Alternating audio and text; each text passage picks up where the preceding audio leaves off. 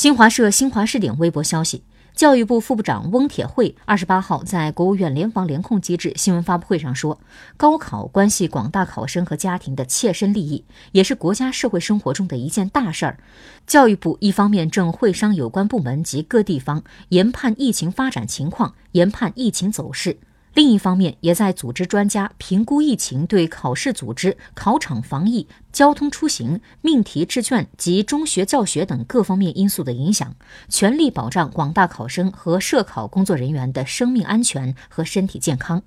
教育部会密切关注高三学生和家长关切，稳妥审慎研究制定今年高考具体实施方案和相关工作安排，将及时向社会公布。